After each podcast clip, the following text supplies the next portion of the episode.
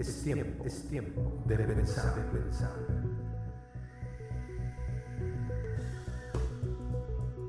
Mushaki Estudio. Muy bien, continuaremos con nuestra lección y más que una lección como tal, a mí me gustaría puntualizar la pregunta que nos, que nos hicimos al principio. ¿En qué reside la presencia de Dios? Y es que cuando analizamos esto desde la perspectiva bíblica nos damos cuenta de que es tan hermoso saber que Dios ha garantizado su presencia para los creyentes, una presencia que permite que tengamos comunión interna, comunión con Dios, comunión con lo más sublime que es nuestro Creador. Él lo garantizó desde el tiempo antiguo. Jesús vino a reafirmarlo. Y pues esto solo es una cuestión de fe. Y es una fe, como lo dice la palabra, un culto racional. Esto tenemos que tratar de entenderlo, los que estamos en Cristo, los que estamos buscando de la palabra de Dios. Y vamos a, a considerar Primeramente vamos a recordar que estuvimos viendo en Juan 4, 24 que el Señor es espíritu, es espíritu y en verdad es necesario que adoremos en espíritu al Señor. Es lo que Él busca, verdaderos adoradores en espíritu y verdad. Pero ¿cómo se hace esto? Quizá es a través de un entendimiento pleno de cómo Dios está presente en nuestras vidas. Y lo vamos a ver, porque el, comprender que Dios es omnipresente, es decir, que está en todas partes, omnisciente, que todo lo sabe, y omnipotente, que todo lo puede, es la, la clave para comprender cómo es que un Dios tan hermoso, tan sublime, se puede relacionar con personas como nosotros, que fuimos restaurados de una vana manera de vivir y Dios nos trajo de las tinieblas literalmente a la luz admirable de su presencia. Pero entonces nosotros sí tenemos que meditar en estas cosas. Y el Salmo 139 es muy, es muy amplio. Nosotros vamos a leer hasta el verso 8, donde David, el salmista, rey de Israel, que había pasado por tremendas situaciones de todo tipo, incluso haberle fallado a Dios, él ahora aquí está reconociendo en el Salmo 139 una serie de cosas que, nos tienen que hacer pensar y, y, ayudarnos a cambiar el interruptor que a veces tenemos en nuestra mente para cambiarlo a modo espiritual. Es decir, que ciertamente sabemos que necesitamos nacer de nuevo en el Espíritu y ese es un nacimiento que, que solamente Dios lo puede lograr. Es un nacimiento espiritual que le da vida al Espíritu que tenemos muerto por el pecado, pero al momento de arrepentirnos y venir a Dios, a entregarnos de a de veras con Dios y tomarlo en serio, y venir en arrepentimiento y fe a su presencia y y entregar nuestra vida al Señor, Él nos hace nacer de nuevo. Esto es un hecho consumado. Sin embargo, muchos cristianos que han nacido de nuevo en ocasiones tardan en, eh, digamos, en manifestar una mente diferente porque estamos acostumbrados a andar en la carne. Ahora, esto no niega que ya el hecho de haber nacido de nuevo ya se efectuó si es que verdaderamente te acercaste al Señor de una manera honesta y le buscaste de corazón, de tal manera que creíste, eh, que confesaste con tu boca que Jesús es el Señor y creíste en tu corazón que Dios le levantó de los muertos. La Biblia dice que si has hecho eso serás salvo. Y esto es un sinónimo, de alguna manera, de que Dios haría un nuevo nacimiento en cada creyente. Entonces, pero retomemos el punto. El, hecho es que si tienes que hacer modificaciones en tu mente, los hagas por medio de la palabra. Porque el mundo te tiene lleno de argumentos, lleno de cosas que aprendiste desde tu tierna infancia hasta este momento. Y es necesario que toda esa ese acervo de conocimiento y de estructuras eh, mentales, pues vengan a ser sustituidas por la palabra de Dios. Esto toma tiempo, toma años, pero el Señor lo va haciendo y Él tiene paciencia. Él es el dueño del tiempo, Él es el dueño de todo. Pero sí es necesario que nosotros empecemos a pensar conforme a la palabra de Dios, que es precisamente lo que, lo que Él quiere. Él quiere transformarnos. Él nos ha amado y nos ha dado salvación y nos ha dado nueva vida en Cristo, pero no quiere que nos mantengamos como estamos, quiere que crezcamos. La palabra de Dios dice claramente en 2 de Timoteo 3, 16 y 17 que la palabra de Dios es útil para enseñarnos, para redarguirnos, para corregirnos y para instruirnos en justicia. Eso es lo que dice la palabra. Pero lo dice para un efecto concreto en nosotros. Dice, para que el hombre de Dios, y eso también por supuesto que incluye a las damas, para que el hombre de Dios sea perfecto. Y, o sea que la perfección es posible en el Señor. Enteramente preparado para toda buena obra. O sea que esa perfección es para que podamos hacer obras que dignifiquen el nombre del Señor, para buenas obras. Y eso no es para ganar salvación, porque la salvación fue antes. Él nos la dio como un regalo y eso es lo que tenemos que entender. La palabra tiene un sentido muy especial en nosotros y por eso la insistencia de estudiarla, de escudriñarla. De hecho, cuando el Señor te hizo nacer de nuevo, ha, habido definitivamente en ti un hambre de conocerle más a Él. ¿Y cómo lo vas a conocer? Pues a través de la palabra. ¿Por qué es necesario que conozcamos la palabra? Porque el enemigo de nuestras almas está buscando hacernos caer. Lo quiso hacer con Jesucristo cuando lo tentó en el desierto eh, de, de muchas maneras y Jesús respondió con la palabra y salió victorioso de esa tentación. Entonces, nosotros que somos pequeños, somos insignificantes delante de Dios, pues tenemos la necesidad urgente de conocer la palabra. Y para eso está la Biblia aquí, y para eso el Señor la ha preservado y la preservará hasta que Él lo determine. Entonces, aquí en la palabra de Dios, en el Salmo 139, podemos ver que está clara la omnipresencia de Dios. ¿Verdad? La omnisciencia, todo lo sabe. Y vamos a leerlo.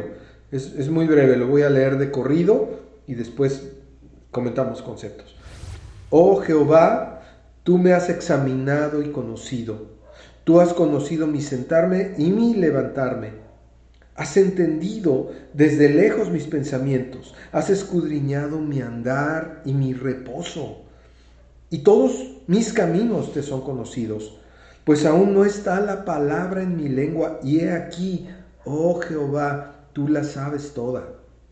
Detrás y delante me rodeaste, y sobre mí pusiste tu mano. Tal conocimiento es demasiado maravilloso para mí. Alto es, y no lo puedo comprender. ¿A dónde me iré de tu espíritu? ¿Y a dónde huiré de tu presencia? Si subiese a los cielos, ahí estás tú. Y si en el Seol hiciere mi estrado, allí estás tú. Ve qué maravilloso es este salmo, que nos habla precisamente de cómo nos conoce el Señor.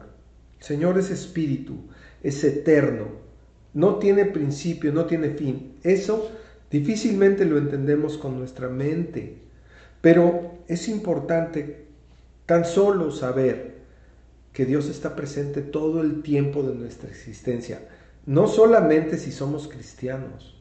Él está presente porque Él es eterno, Él es espíritu, Él está en todas partes, simultáneamente, puede conocer los pensamientos de nosotros y de otras personas completamente al otro lado del mundo. Y sabe todos los pensamientos de todos y conoce todas las acciones y conoce cómo está tu vida y la mía. Así que aquí David, en un acto de entrega al Señor, le está diciendo, Señor, me has entendido, has escudriñado mi andar, has escudriñado mi reposo, me conoces perfectamente. Eso es lo que está diciendo el salmista.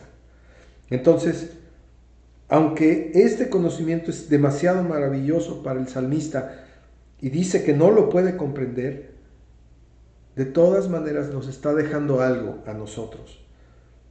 Es saber que tú, Señor, estás presente en todo momento y en todo tiempo. Y que tú conoces todo lo que nosotros somos. Todo lo que viene, todo lo que ha de ser, tú tienes todo en tus manos. Todo depende de ti, Señor. Así que es, es más que maravilloso este tipo de, de salmos donde donde el salmista con una entrega plena le dice al Señor, tú me conoces completamente. Está reconociendo ahí la omnipresencia y la omnisciencia de Dios. Y por supuesto que su omnipotencia también, porque Él todo lo puede. Todo lo puede el Señor. Entonces, vamos a ver ahora Salmos 147, 5. Y este es un salmo, un, salmo también largo, pero vamos a leer solamente el verso 5. Salmo 147, 5 dice, Grande es el Señor nuestro y de mucho poder, y su entendimiento es infinito. O sea, no hay nada que se le escape al Señor. Ni siquiera cuando pretendemos escondernos o cuando pensamos que estamos solos y que estamos en, en nuestros pensamientos íntimos, a veces que no son correctos, el Señor los ve, el Señor los conoce, no podemos engañarlo de ninguna manera. Pero esto es algo maravilloso visto desde la perspectiva del, discípulo de Cristo, del hombre de Dios, del hombre y de la mujer de Dios, porque es la certeza de la presencia de Dios, es la certeza de la presencia del alto y sublime, del, del Dios todopoderoso que está con nosotros. ¿Y, ¿Y por qué lo decimos así? Porque Jesús es el que nos prometió un consolador. Cuando Él se fuera, estarían tristes los discípulos y Él les dejaría el consolador de sus almas, a, este precioso Espíritu Santo de Dios, que es Dios mismo. Eh, entendamos una cosa, el Señor se ha manifestado como Dios el Padre, como Dios el Hijo y como Dios el Espíritu Santo. Sin embargo, Dios es uno. Eso es lo que dice la palabra. Lo enseña claramente también. Y entonces podemos entender que Dios no está dividido, no tiene diferentes pensamientos ni, obra de manera independiente cada quien. El Padre pues, es, es la persona central, sin embargo tiene al Hijo, que es nuestro Salvador, también es central, y el Espíritu Santo que está con nosotros mientras el Salvador regresa, también es Dios y también está con nosotros. Todo esto es perfecto en Dios.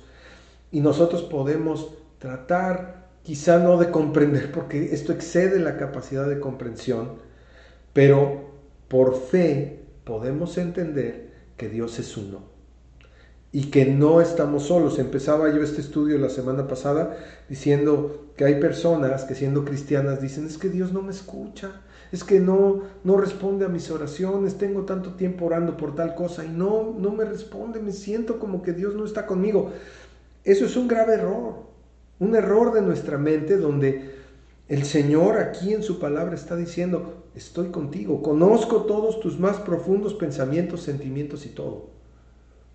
Pero tenemos que reconocer que Dios tiene su voluntad perfecta y Él no la va a cambiar. Cuando el Señor nos dice, oren y, el Señor hará, también tenemos que entender que su voluntad tiene que ser hecha en esta tierra. Entonces, es maravilloso pensar que nuestro Padre y nuestro Dios está con nosotros. No es una cuestión, lo he dicho de muchas maneras, pero ninguna institución religiosa tiene la capacidad de hacer esto.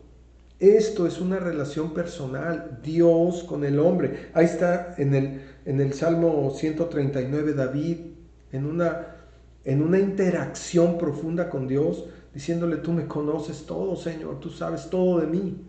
Es una relación personal. Nos hemos empeñado en hacer de, de, todo esto como si fuera necesario que hubiera una religión de por medio y no es necesario. No es necesario porque Dios es espíritu y verdad. Dime de qué manera el Señor que es espíritu y verdad se va a poder encuadrar en los estándares de una religión. Cuando hemos dicho que la religión es el esfuerzo de los hombres para alcanzar a Dios, y a veces están enfocados en otros dioses que no son el Dios verdadero. Pero el Evangelio es el amor de Dios, la iniciativa de Dios para alcanzar al pecador. Qué gran diferencia. Y nadie puede sostener que esto lo pueda realizar una religión. No se necesitan ritos, iniciaciones ni ceremonias de ningún tipo. Solamente se necesita que el hombre o la mujer, conscientes de su necesidad de Dios, conscientes de su pecado, se reconozcan pecadores delante del Señor, reconozcan que no tienen acceso al reino eterno de Dios y pedir perdón. Eso es todo. Ese es el Evangelio. Que Dios eh, envió a su Hijo al mundo para pagar por el pecado de nosotros. Pero ese sacrificio que solamente lo ha hecho Cristo y nadie más lo puede hacer, solamente Cristo, ese sacrificio solamente es útil para la gente que cree en Él.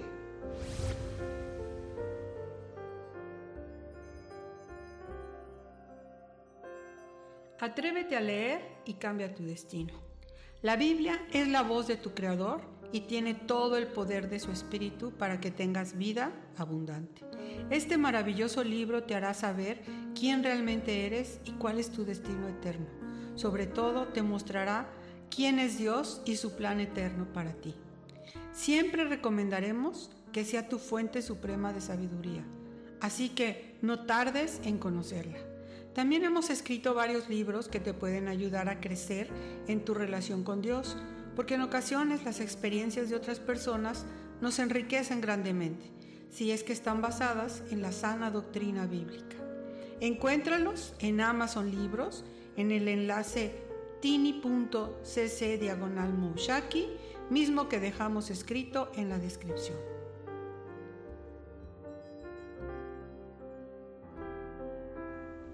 Si confesares con tu boca que Jesús es el Señor y creyeres en tu corazón que Dios le levantó de los muertos, serás salvo.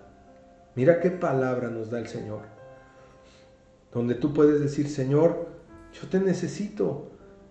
Y si hay una conversión verdadera, el Señor te hace nacer de nuevo. Por eso ya no tienes que tener dudas si naciste de nuevo o no naciste de nuevo porque Dios hace las cosas perfectas y las hace bien.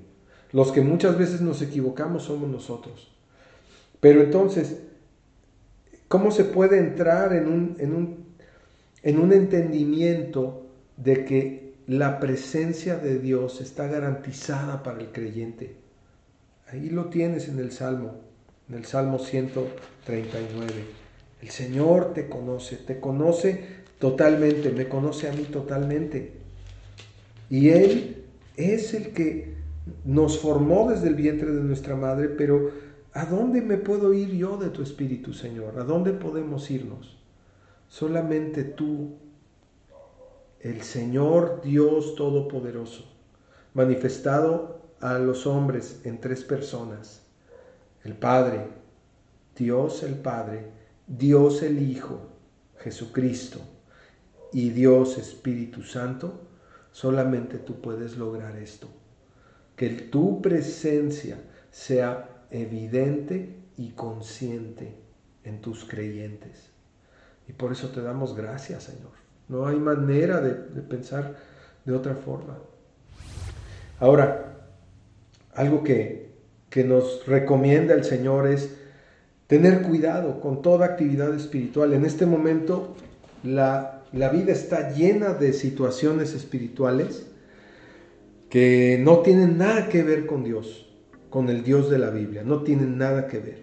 Y lo puedes ver en las manifestaciones de la, de la gente que sigue eh, las doctrinas orientales, la metafísica, la confesión positiva, el mindfulness, eh, todo lo que tenga que ver con, con eh, viajes astrales y, tanta cosa que, ha inventado Satanás realmente para, para desenfocar a la gente de, de la búsqueda del Dios verdadero en una relación personal.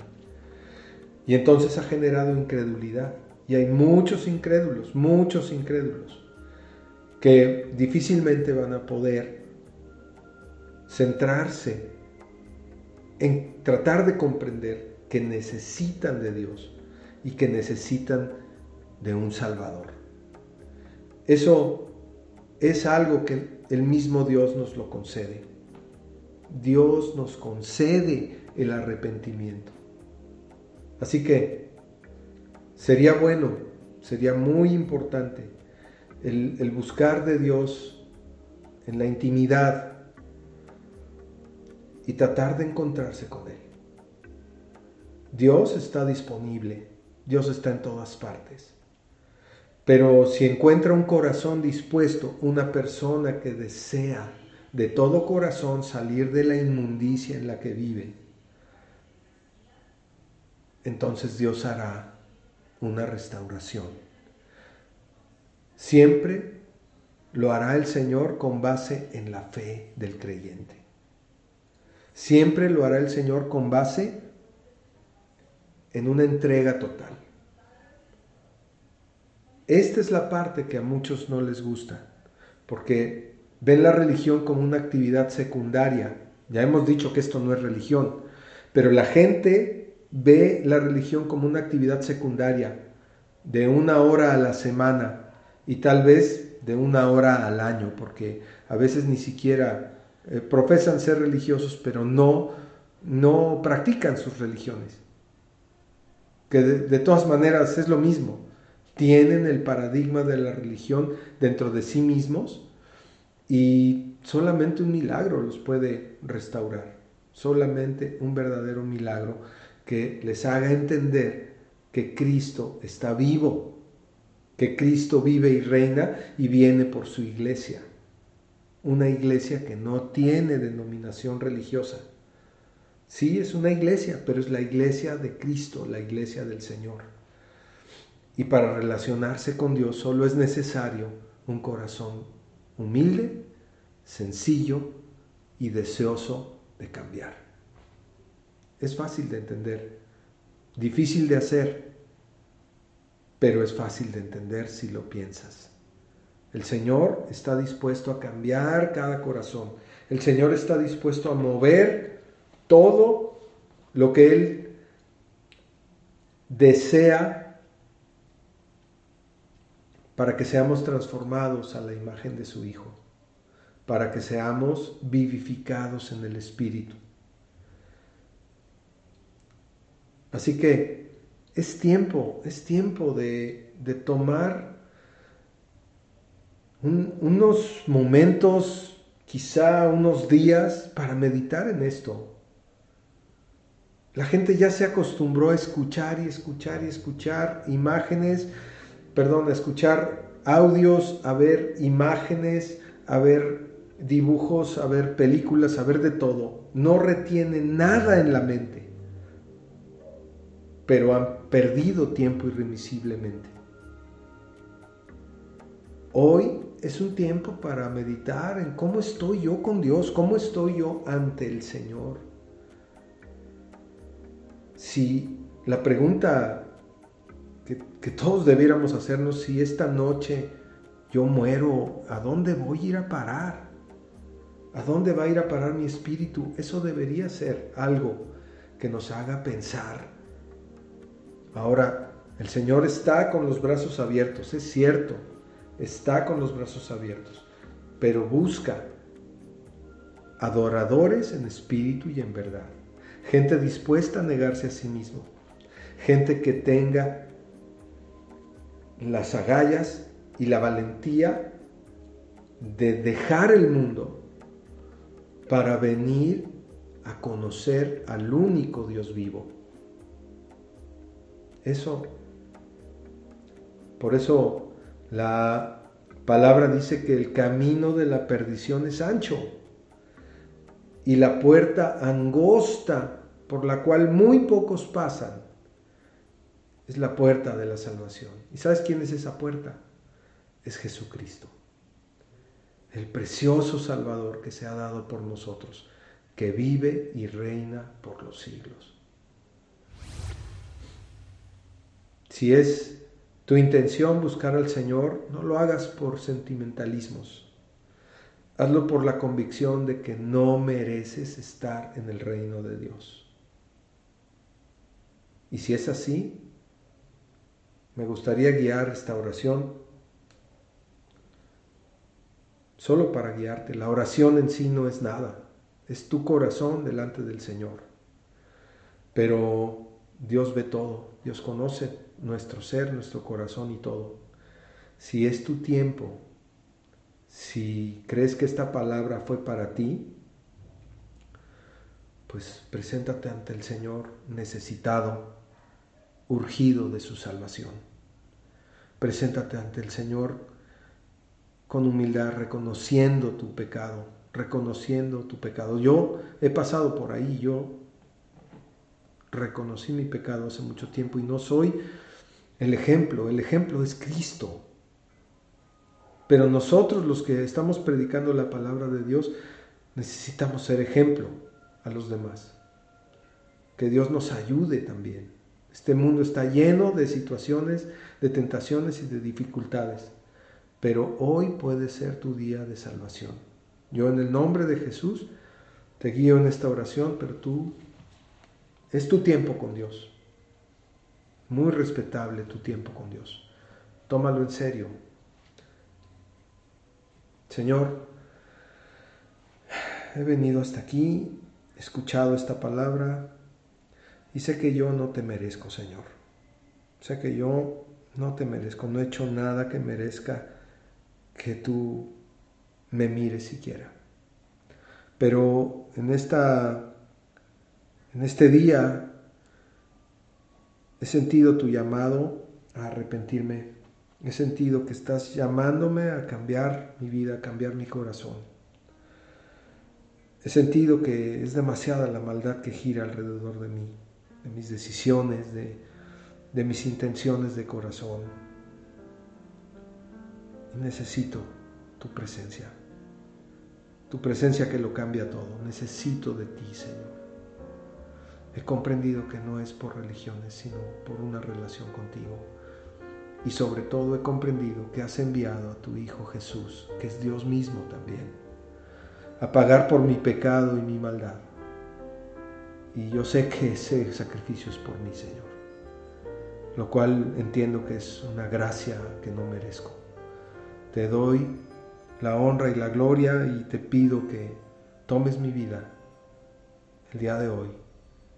Quiero entregarte mi vida, Señor, pero entendiendo que, así como lo dijo Jesús, quien quiera venir en pos de mí, tome su cruz cada día, niéguese a sí mismo y sígame.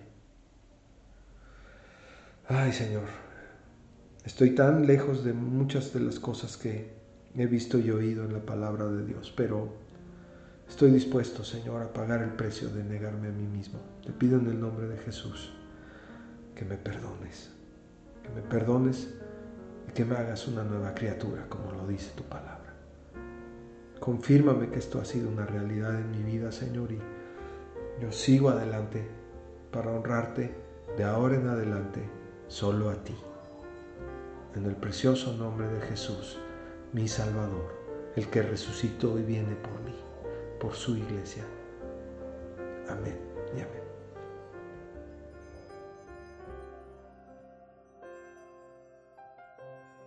Si te parece útil este contenido, por favor compártelo, suscríbete y dale me gusta. Con esto ayudarás a más personas a ser transformadas por medio de la renovación de su entendimiento. Recuerda que tú puedes ayudar a salvar una vida, porque ahora sabes y crees que solo Cristo salva. Muchas gracias. Bien amigos, eso fue todo por hoy desde Cancún, Mushaki. Hasta pronto.